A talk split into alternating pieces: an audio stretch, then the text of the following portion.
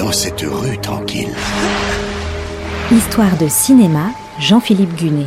Un mystère se révèle. Coulisses, anecdotes, secrets de tournage. Houston, je n'ai plus le docteur Stone en visuel.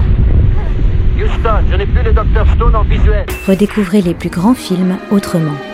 Et une aventure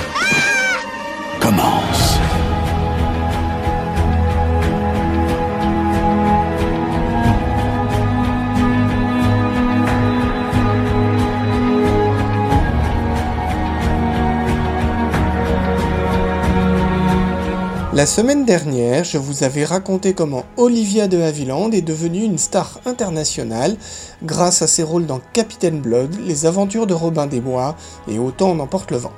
Mais ce n'est pas tout. Elle a aussi provoqué une révolution à Hollywood, elle a refusé des rôles qu'elle était pourtant tenue de jouer, et en 1943, elle a gagné un procès historique contre le studio Warner qui voulait retarder de 6 mois la fin de son contrat de 7 ans. Après ce jugement, les studios n'ont plus le droit d'imposer des contrats de plus de 7 ans, et de fait, les acteurs y ont gagné une plus grande indépendance.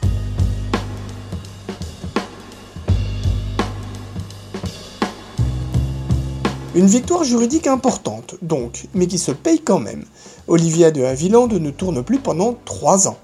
Elle ne revient à l'écran qu'en 1946, mais quel retour Dans À chacun son destin, son rôle de mère qui tente de retrouver son fils pendant la Seconde Guerre mondiale lui vaut son premier Oscar, celui de la meilleure actrice en 1947. Elle avait déjà eu deux nominations, une pour Autant en emporte le vent et une seconde pour Par la porte d'or. Olivia de Havilland a alors 30 ans. Elle est sortie des rôles d'ingénue de ses débuts, mais n'a rien perdu de sa grâce comme dans cet extrait de À chacun son destin, où elle a une courte querelle avec l'officier qu'elle a rencontré dans la petite ville américaine où elle vit. Did you tell him how well I drive an automobile? You're not the sort of person they want at all. What's wrong with me? Nothing. You're a nice boy, but you are a boy. They're men. They haven't been taught to fly. They just groped their way into it. That's just foolish. Maybe it's foolish, living on your poor tattered nerves from day to day. Six of you at lunch and only two of you left at dinner time. And all of it focusing on you. And you feeling there's nothing left for you, no future, nobody to care. You make me sick. What's this got to do with me and my transfer? Deux ans après, en 1949, elle reçoit une nouvelle nomination pour le film La Fosse au serpent. L'année suivante, en 1950, elle connaît à nouveau la consécration. À 33 ans, elle entre dans le cercle très fermé des actrices récompensées par deux Oscars grâce à son interprétation dans L'héritière, un film signé William Wyler, le futur réalisateur de Vacances romaines et Bénure.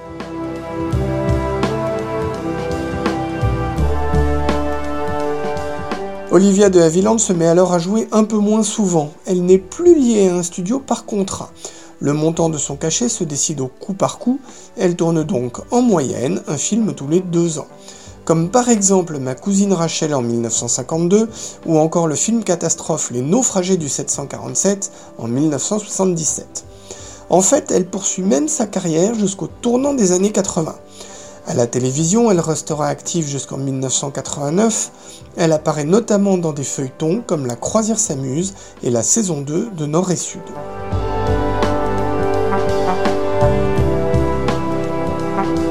Mais je ne vous ai pas encore tout dit à son sujet. C'est le moment de faire un retour en arrière et de se pencher sur un autre grand chapitre de sa vie, sa rivalité avec sa sœur. Souvenez-vous, Olivia de Havilland a une sœur, Joan Beauvoir de Havilland, plus jeune de 15 mois. Pendant leur enfance, elles sont déjà rivales, ça arrive dans de nombreuses familles. Mais lorsque les deux sœurs deviennent toutes les deux des stars, il y a de fortes chances que ça vire au psychodrame. Lorsqu'Olivia débute sa carrière à Hollywood dans les années 30, sa sœur se dit qu'elle aimerait bien suivre la même voie. Olivia lui fait alors comprendre qu'elle devra prendre un pseudonyme parce qu'il n'y a de place que pour une seule de Havilland. Joan choisit donc le nom de leur mère et devient Joan Fontaine. Elle réussit à percer presque aussi vite.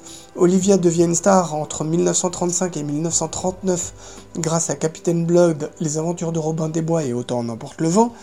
Joan Fontaine, elle, y réussira avec deux films d'Alfred Hitchcock, Rebecca en 1940, puis Soupçon en 1941.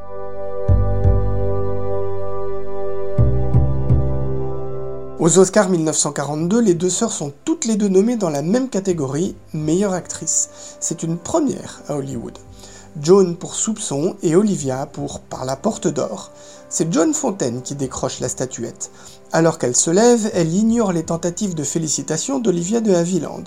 L'une dira avoir été snobée, l'autre affirmera avoir été paralysée par la surprise. Quoi qu'il en soit, les journaux titrent sur la guerre ouverte entre les sœurs. 1947, à nouveau la cérémonie des Oscars. Cette fois, c'est Olivia de Havilland qui est récompensée. Statuette en main, elle se détourne ostensiblement de sa sœur venue la féliciter. Pour quelle raison, me direz-vous? Sûrement pour rendre la politesse de 1942, mais aussi parce que John Fontaine s'est fendu de commentaires désobligeants sur Marcus Goodrich, le premier mari d'Olivia.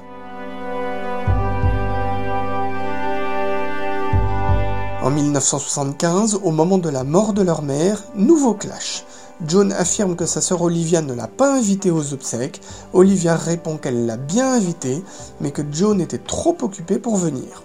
Après ce dernier incident, les deux sœurs ne se sont plus parlé du tout. Il faudra attendre la mort de John Fontaine en 2013, à l'âge de 96 ans, pour qu'Olivia de Havilland accepte à nouveau de parler de sa sœur en public.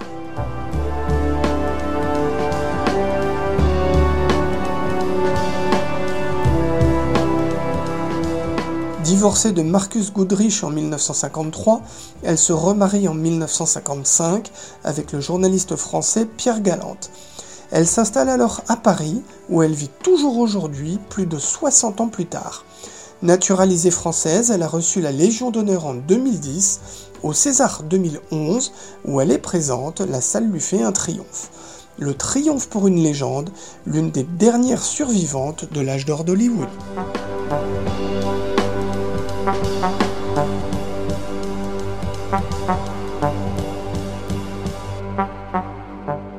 C'était Histoire de cinéma avec Jean-Philippe Gunet, à retrouver chaque semaine et en podcast sur notre site internet artdistrict-radio.com.